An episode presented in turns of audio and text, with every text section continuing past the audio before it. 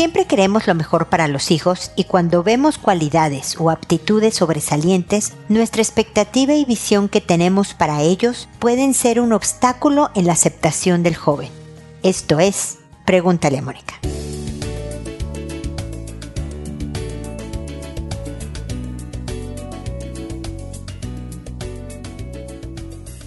Bienvenidos amigos una vez más a Pregúntale a Mónica. Soy Mónica Bulnes de Lara, como siempre, feliz de encontrarme con ustedes hoy en una habitación diferente. Me corrieron de donde siempre grabo mis programas. Este, por un momento, la hija me pidió prestada la habitación. Entonces yo estoy en la habitación de mi hija y creo que hace más eco o retumba más. Espero que me puedan escuchar bien. Disculpen si hay un poco de problemas de sonido en esta ocasión pero siempre estoy contenta de volverme a reunir con ustedes, invitándolos siempre a escuchar poco a poco los episodios de Pregúntale a Mónica, porque ahí hay 14 años, más de 14 años ya, de hecho en noviembre cumpliremos 15, de información sobre relaciones interpersonales, ya sea con los hijos, con la pareja, con los compañeros de trabajo, con los amigos. Los principios se aplican a cualquier relación, además de temas de crecimiento personal que yo espero les puedan ser útiles para hacerse de una vida mejor. Eso es todo el propósito que tiene Pregúntale a Mónica. Por supuesto también en redes sociales, en Instagram, Twitter, YouTube, eh, LinkedIn,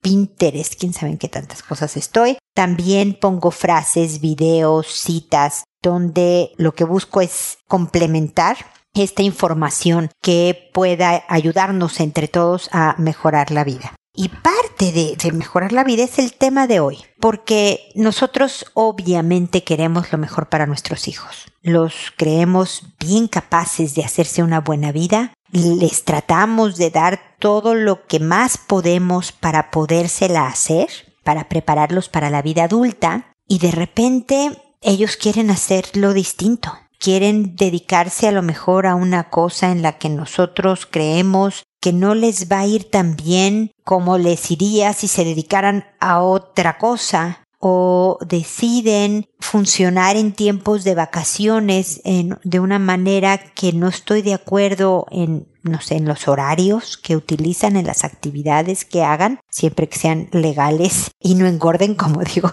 o que en estas épocas de cuarentenas y pandemia y todo esto también tú consideres que no le está llevando de una manera tan equilibrada o saludable como tú consideras, obviamente, y empieza el roce y empieza la insistencia y empiezan las conversaciones atrás del hijo y el hijo ya un poco cansado de este mensaje.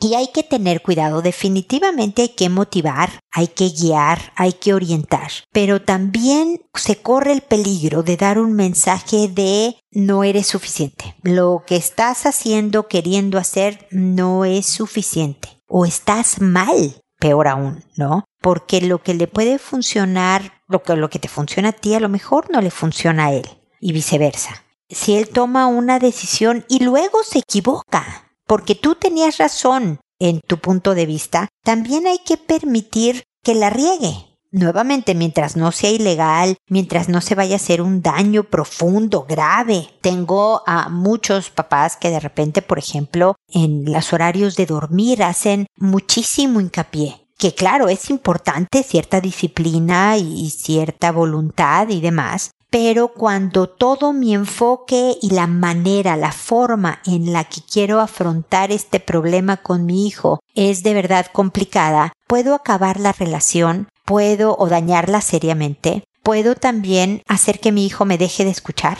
¿no? Los buenos consejos que yo le pueda dar, porque tengo una forma cansada o agresiva o humillante o dura o uh, uh, uh, de decirle las cosas que creo que le pudieran servir.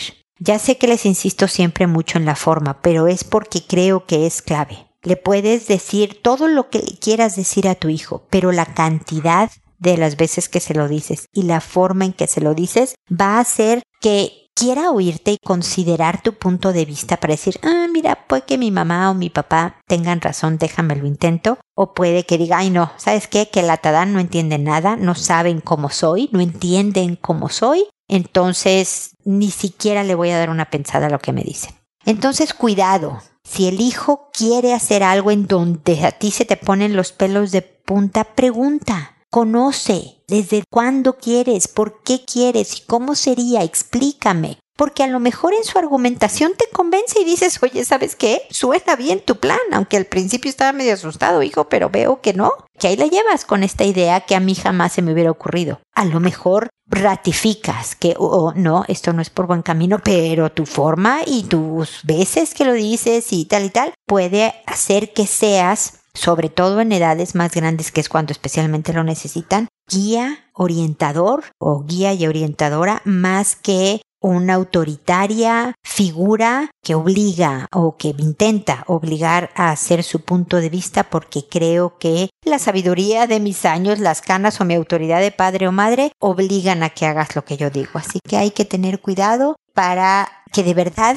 florezcan, haciendo lo que se les pegue la gana por hacer y si viven una vida a lo mejor económicamente más sencilla, pues ni hablar, así va a ser su vida. Pero mientras sea satisfactoria y mientras les dé propósito, creo que es bien importante la economía y deben de ser capaces de por lo menos alimentarse, proveerse un techo ellos solos, independientes y autónomos, pero tampoco tienen que ser directores de empresas, dueños del Olimpo, ¿no? Para lograr ser felices. Así que cuidado con eso. Espero que mis comentarios iniciales te sean de ayuda a la hora de manejar a estos hijos que de repente se les ocurre hacer otras cosas distintas a lo que nosotros opinamos. Y ya sabes, si hay alguna duda, algún comentario, algún caso específico en tu vida que quieras escribirme o no dudes en hacerlo a través de www.preguntaleamónica.com. Ahí en el botón rojo de envíame tu pregunta pueden hacerme el número de consultas que quieran que me tardaré en contestar. Ahorita voy a dar las reglas del juego, pero siempre contesto. ¿Cuánto me tardo? Alrededor de un mes trato de verdad cuando veo que se está pasando mucho del mes, publico dos programas por semana. Hubo una temporada en que estaba publicando cuatro o cinco por semana, pero ahorita acabo de pasar un par de semanas en que publiqué dos por semana para cortar tiempos de espera, pero siempre contesto, siempre trato de complementar lo que tú ya hayas hecho para resolver el tema con algún comentario que pudiera serte útil.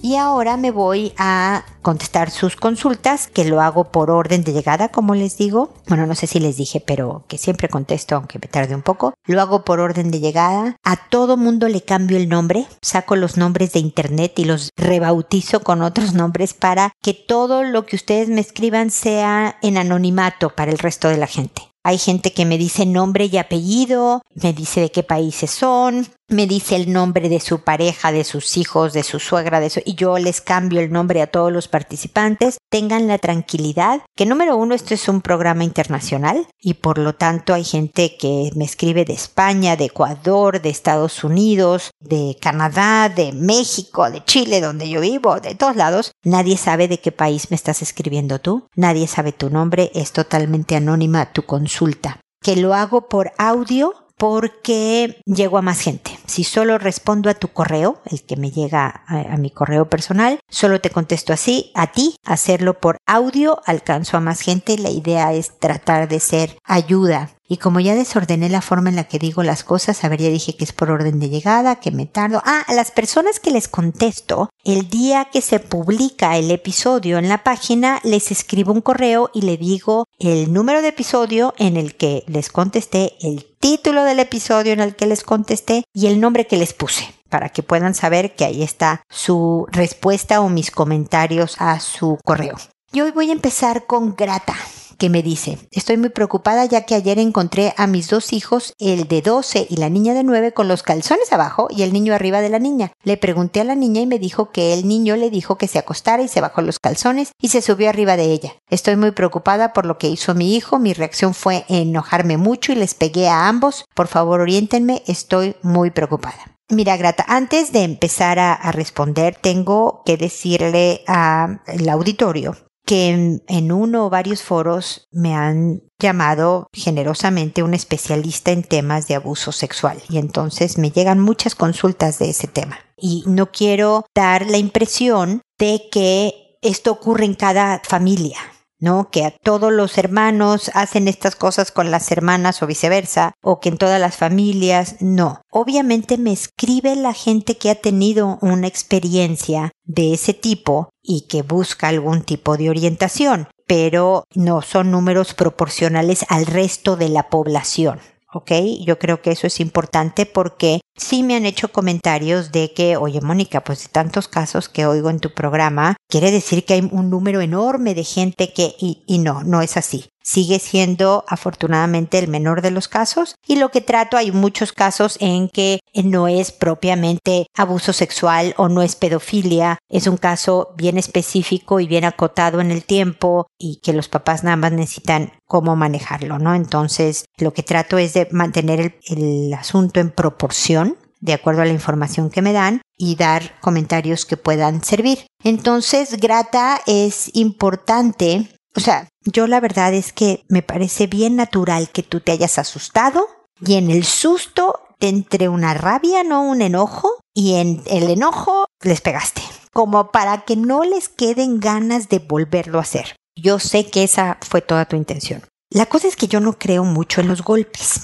No, yo no creo que eso ayude a formar, a educar completo a los hijos. Los golpes pueden que de inmediato paren algo, ¿no? Obviamente detienes la, la actividad que estás haciendo. O sea, no sé, un niño va a agarrar una galleta que tú le dijiste que no agarrara y le das un manazo y pues ya sabe que no va a volver a sacar la mano ahorita mismo, en este mismo momento, porque la vas a volver a pegar. Pero no detiene a largo plazo necesariamente si no se entendió el por qué. Y como ya golpeamos, puede lastimar la confianza que nos tengan los hijos, porque los hijos deberían de saber que pueden acercarse a contarnos algo y que nosotros lo vamos a recibir con la mayor tranquilidad posible, sé que es difícil, grata en muchos casos, para darles un buen consejo, darles una medida o darles también un castigo. Yo no estoy diciendo que no hay que castigar niños, ¿eh? Yo estoy diciendo que no hay que golpear niños, porque el golpe lastima la comunicación y tú lo que quieres es que tu hija de nueve años pueda regresar y decirte, tú crees mamá, mi hermano lo volvió a intentar. Pero si los golpeaste a los dos, tu hija de nueve años va a decir, ni loca le digo a mi mamá porque me va a volver a agarrar a golpes, ¿no? O va a golpear también a mi hermano y no quiero que le peguen a mi hermano porque lo quiero mucho. Y entonces mejor no le digo y entonces una situación que debe de ser atendida no se atiende por el susto que les da de volver a ser golpeados. Entonces yo sé que fue tu reacción al susto. Te entiendo, grata. Créeme que no te estoy juzgando por eso. Mi recomendación es que hables con ellos. Juntos y separados tiene que haber conversaciones y decirles, a ver, juntos a lo mejor les puedes decir, no les debí de golpear. Me enojé mucho porque esto es una conducta absolutamente inapropiada. De hecho, querido hijo de 12 años, esta es una conducta ilegal que si tuvieras 18 te puedes ir a la cárcel por hacer algo así. Y entonces me asusté, me preocupé y me enojé y les pegué. Pero no debí de pegar. Sí debo de enojarme, debo de asustarme ante una situación de estas, es válido mis emociones. Mi forma de sacar estas emociones pues no fue la correcta, pero esto no puede volver a suceder, porque si vuelve a suceder es tal, la cosa grata es que no los puedes volver a dejar solos que tu hijo tiene temas de autocontrol que tiene que manejar y se tiene que educar en el autocontrol, pero tiene que estar hiper supervisado. No sé a qué se ha expuesto, qué videos está viendo, que también se está sexualizando. Un joven de 12 años puede tener acceso en YouTube o con amigos o a contenidos inapropiados y por lo tanto se sexualiza y entonces quiere practicar lo que sabe que le gustó que vio en lo que tiene a su alcance y muchas veces son las hermanas o hermanos menores. Entonces es importante el entender cómo sucedió todo esto. Ojalá el hijo tenga la confianza de decírtelo, pero si no, el que no vuelve a suceder. Y que la denuncia, el avisar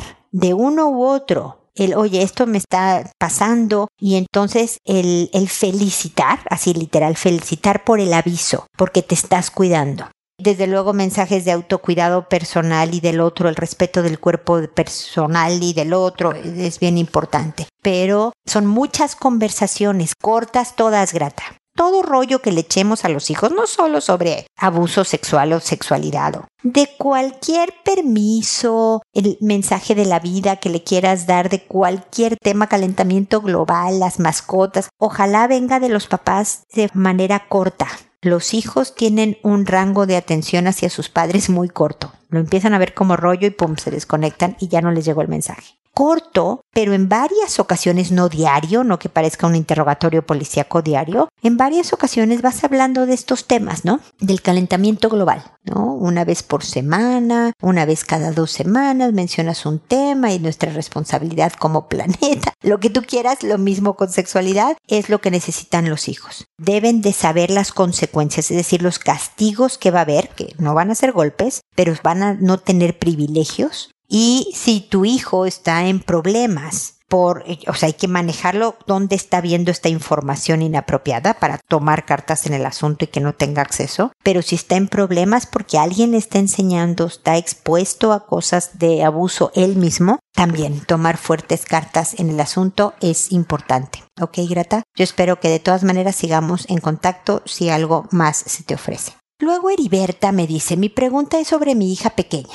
Tiene dos años. Hace algunos días ha manifestado mucha irritabilidad, frustración y rabia. Y se pega. Y también a veces a nosotros sus papás. Eso me tiene mal. No me gusta que lo haga. A veces pienso que puede ser ocasionado por mí y el asunto de la pandemia. ¿Qué puedo hacer para que no se golpee más y exprese tanta rabia? Gracias, Mónica. Mira, Heriberta, definitivamente es posible que tu hija de dos añitos perciba la ansiedad en el ambiente, porque la pandemia, la cuarentena nos tiene a todos alterados, el ambiente se pone alterado también y los niños, entre más pequeños, son mejores para detectar estas vibraciones, ¿no? No sé si te ha pasado alguna vez, pero cuando más prisa teníamos por salir, cuando podíamos salir desde luego en libertad, más mal se portaba el bebé. O sea, era un bebé de brazos, lloraba, ¿no? Pañales, todo este rollo, pero menos colaboraba cuando tú necesitabas que fuera el mejor portado. Porque digamos que detecta tu acelere y se tensa y entonces se incomoda y llora y no colabora, ¿no? Entonces es posible que la pandemia tenga algo que ver. Pero yo creo que también mucho de lo que tiene que ver es que es una niñita normal de dos años. Los americanos le llaman a los dos años, que me parece un poco drástico, The Terrible Two, los terribles dos. ¿no? Porque es cuando empiezan las pataletas, es cuando descubren el no, que es maravilloso porque es el primer rasgo de independencia que muestran nuestros hijos. De repente descubren que pueden rehusar algo, ¿no? Que no necesitan decirnos que sí a todo, pero no lo saben usar, es muy entretenido. Entonces dicen que no a todo aunque sí lo quieran. Entonces interpretarlos es todo un arte, pero, pero es la, la, la época de los nos, es la época para ellos de la frustración sobre todo porque no dominan el lenguaje. Imagínate que dos niñitos de dos años, uno quiere el juguete del otro y entonces el otro no puede decir, oye, tú ya tuviste ese juguete media hora, ¿qué te parece si me lo prestas diez minutos y yo te lo devuelvo al rato? No pueden. Entonces tratan, o no sé si te pasa con tu hija, pero que te trate de decir algo y tú, ¿qué hijita? Debe, debe, de. ¿Qué? Debe, debe, de. Y es que no te entiendo. Y lloran de frustración de, pero ¿por qué si estoy hablándote clarísimo, mamá? ¿No? O sea, ¿qué te pasa a ti? Y en ese descontrol que provoca la frustración y los dos añitos, la inmadurez emocional y neurológica, golpean.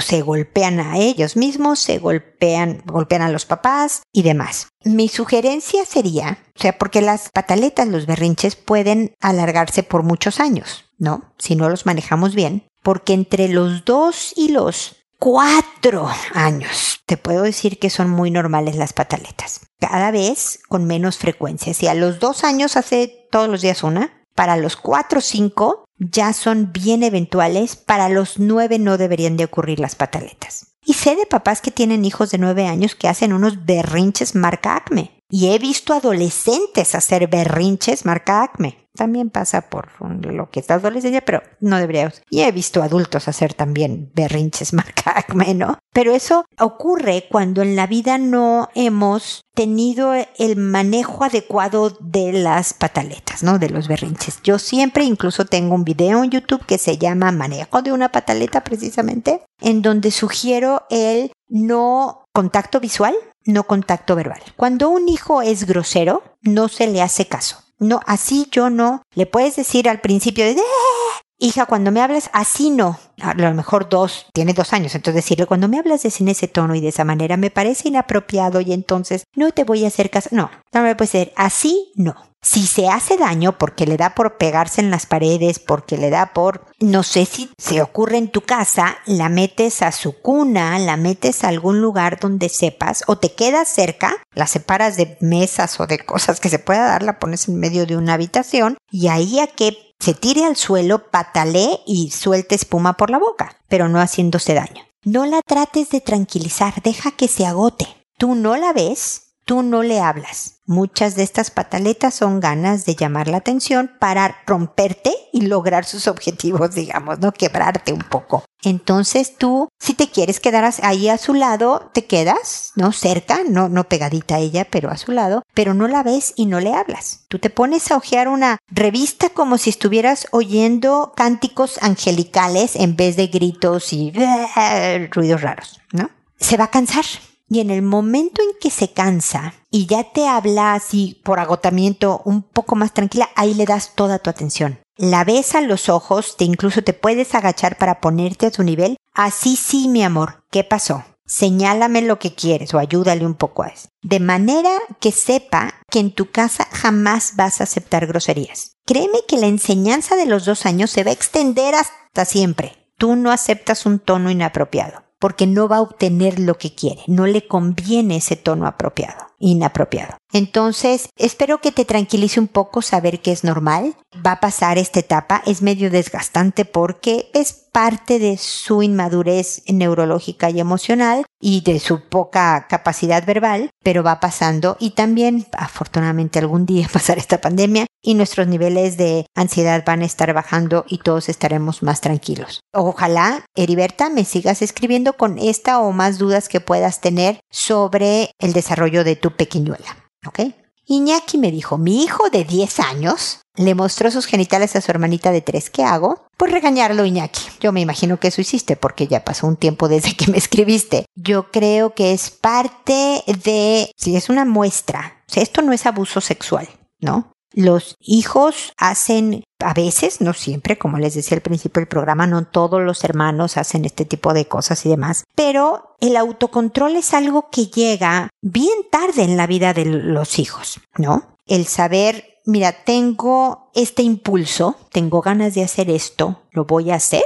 No, no lo voy a hacer, no me conviene, no es el momento, no, no. Eso llega muy a finales de la adolescencia, hemos hecho bien el trabajo. Desde luego no quiere decir que pasan de cero autocontrol a todo el autocontrol a los 19 años. Más bien es algo gradual. Tu hijo debe de, debe de saberlo ya, Iñaki. Yo creo que ya tuvieron esta conversación de que, que él tenga ganas de hacer algo y hacerlo es totalmente inapropiado, que va a recibir un castigo, debe de recibir. Eso está mal hecho y creo que lo sabes. Yo no creo que le cuente tu hijo a su abuelita, fíjate abuelita que hice esto con mi hermanita de tres años, ¿no? Entonces él sabe que estuvo mal hecho y por lo tanto hay una consecuencia, un privilegio que se le quita. Jugar videojuegos, invitar a los amigos, este, comer el pedazo de pastel que prepararon en casa, no me importa, ¿no? Yo creo que es un un ensayo y una buena oportunidad para darle muchos mensajes a los hijos, no solo a nivel educación sexual, sino también autocontrol, responsabilidad, cuidado del otro, el que además se sepan las cosas. O sea, hay muchos temas aquí bien interesantes que, como me has oído ya decir Iñaki, no todas en una sentada, poco a poco los vas hablando. La vergüenza de haber sido descubierto es bien poderosa en los niños, ¿no? Y el saber, yo me voy a enterar, ¿eh? Me voy a enterar tarde o temprano que esto sucede. Entonces, cuidado.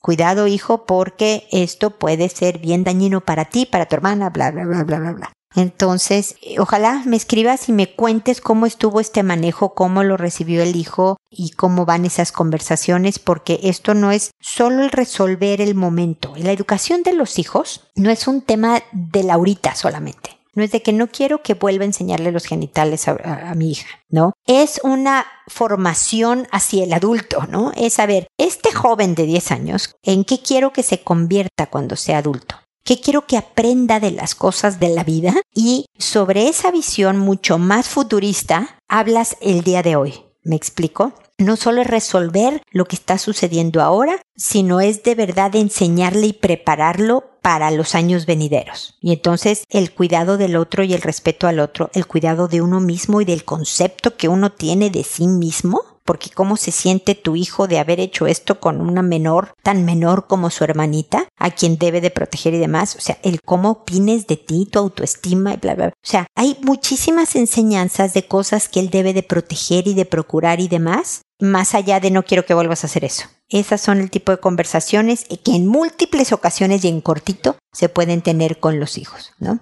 Luego está Jonás que me dice, hola, buenos días. Tengo mi pareja y la pasamos súper bien. Nos complementamos bien y nos ponemos en el lugar del otro. ¿Qué consejo más allá de lo obvio nos daría usted para poder llevar a cabo nuestra relación por un tiempo muy prolongado? Gracias de antemano. Saludos. Jonás, qué buena pregunta porque es un malvado verdadero arte, si se vale la expresión de esa manera. Yo llevo desde que ando de novia con mi marido, 40 años con él. Este año cumplimos 30 de casados. Entonces, esto creo que es a lo que tú le llamarías tiempo muy prolongado. Y nos llevamos muy bien, pues yo espero el 90% del tiempo, tal vez más, fíjate. No lo sé. Pero también de repente no la hacemos tan bien. ¿Le caigo gorda? ¿Me cae gordo? Porque hace cosas o tiene un estilo distinto al mío que no comparto, que me gustaría que hiciera ciertas cosas a lo mejor de otra manera y él querría lo mismo de mí. No sé, la convivencia desgasta ciertos temas, nos vuelve un poco menos pacientes. Pero sí te puedo decir, y no porque me ponga de ejemplo ni mucho menos, créeme que no, no soy ejemplo de nadie, pero, pero de las cosas que he aprendido, que he notado de mi relación es que nunca nos hemos faltado al respeto. No decimos groserías, no nos burlamos del otro, tratamos de no minimizar lo que para el otro es importante. Yo creo que es lo que tú me dices cuando me dices nos ponemos en el lugar del otro, ¿no? Si yo veo que se enojó mi pareja por algo y que a mí no me pareció tan importante. Y puedo opinar que, que exagerado, ¿no? No era para tanto. Y entonces minimizo su enojo, es bien ofensivo para la otra persona que lo considero importante. Y entonces tú le puedes decir, lamento que te haya molestado tanto. A lo mejor no lamentas lo que hiciste, si no sientes que te equivocaste. Si te equivocaste, discúlpate, Jonas. Siempre hay que reconocer el, no, sabes que sí,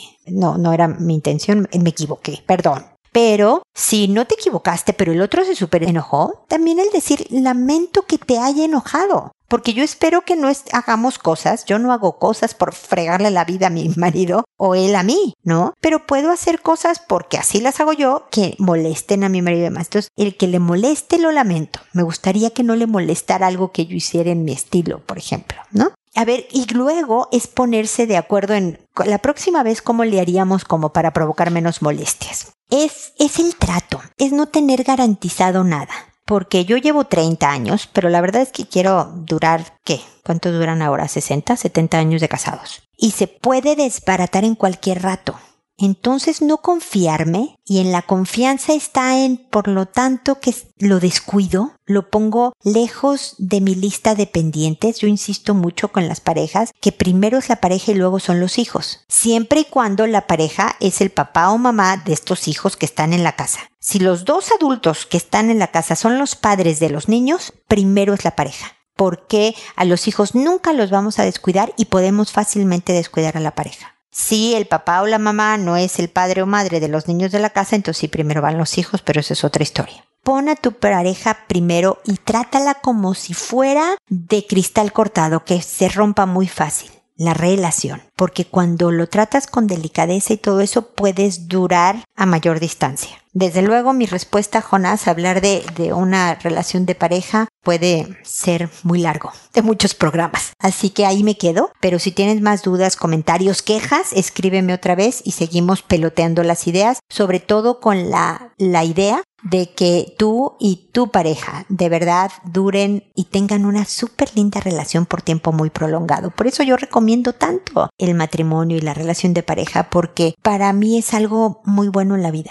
Siempre y cuando sea buena la relación en la vida. Entonces hay que mantenerla bien para sentirte así de contenta por muchos años, ¿no? Y no es tan fácil, créeme. Pero se puede. Se puede, así que espero que sigamos en contacto. Cali, por otro lado, me dice, hola Mónica, buenos días, estoy divorciada en papeles, pero vivo con mi esposo, o sea, lo, lo pone entre comillas esposo, Lisandro, y tenemos una hija de un año y tres meses, se llama Melinda. Tengo varias dudas acerca del abuso sexual en bebés. Un día me fui a trabajar y mi hija se quedó con su padre. Cuando regresé ella al bañarnos, un día tuvo unos puntitos diminutos de sangre que no supe si fue de la vagina o del ano. Le seguí limpiando para ver y no salieron más. La vez siguiente al volver estaban como rojos los labios de la vagina. Yo empecé a enviar indirectas hablando de lo asquerosos que son los pedófilos. Lamentablemente es él quien la baña en la tina y yo a veces me quedaba arreglando la cocina. A raíz de que pasó esto, dejé de hacer todo y entro al baño siempre. Y Lisandro empezó a cerrar la puerta de la ducha, algo que no hacía antes. Dijo que por el frío. Más dudas para mí. Eso fue hace un mes. Las cosas como que se tranquilizaron. Hoy le digo que le di un besito al dibujo del monito de su vaso. La primera vez fue normal y la segunda vez abrió la boca y fue un beso más acalorado.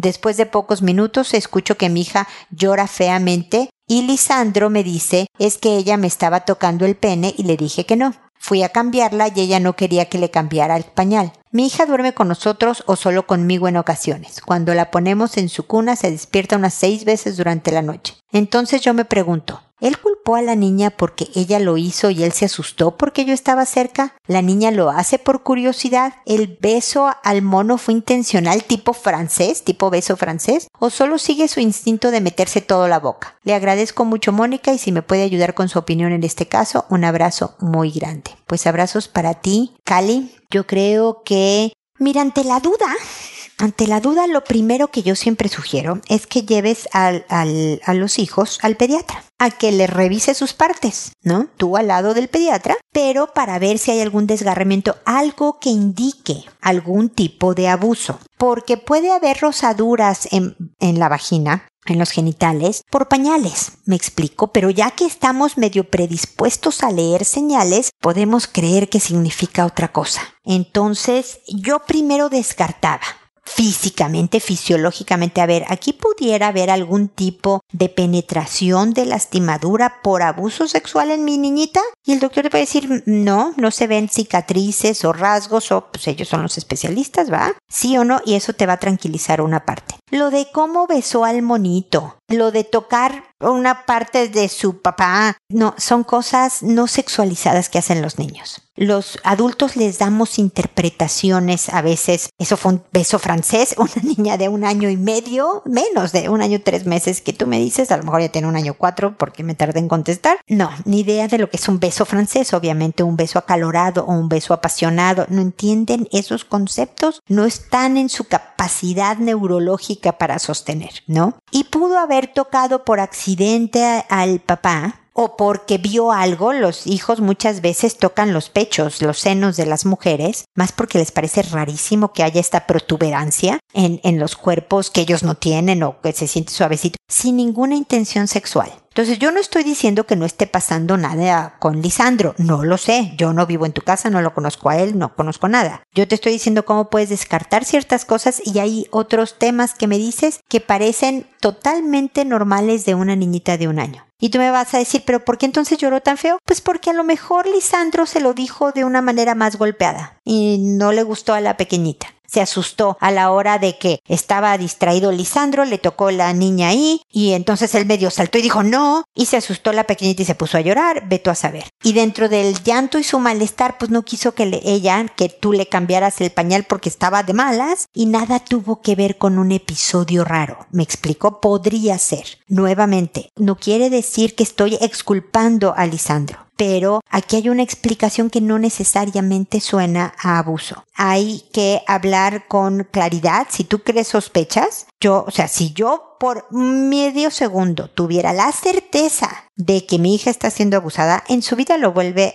la vuelvo a dejar sola con él, lo vuelvo a dejar que lo bañe, no nada, ¿me explico? O sea, me pongo un poco más firme en los cuidados y la supervisión de mi hija. Pero pudiera ser una confusión de tu parte porque, eh, pues estos temas de abuso sexual están muy pues no sé si publicitados, no sé si publicitados o ya estamos un poco sobreinformados y queremos proteger a nuestros pequeños y podemos ver cosas donde tal vez no las haya. Entonces, esas serían mis sugerencias, Cali. Espero que te sirvan, espero que sigamos en contacto de todas maneras para lo que puedas necesitar. Y espero también, amigos, que nos volvamos a encontrar en un episodio más de Pregúntale a Mónica. Y recuerda siempre, decide ser amable. Hasta pronto.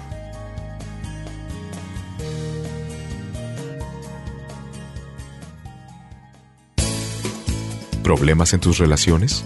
No te preocupes, manda tu caso, juntos encontraremos la solución. www.preguntaleamónica.com Recuerda que tu familia es lo más importante.